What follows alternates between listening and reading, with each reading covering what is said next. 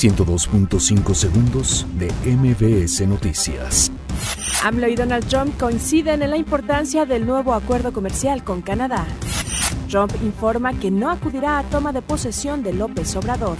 González Anaya comparece en la Cámara de Diputados por la glosa del sexto informe de gobierno. Se reúnen José Ramón Amieva y Claudia Sheinbaum con alcaldes de la Ciudad de México.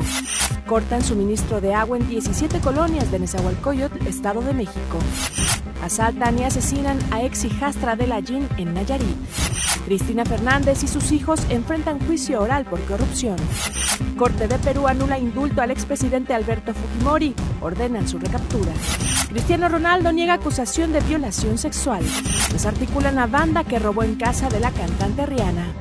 102.5 segundos de MBS Noticias.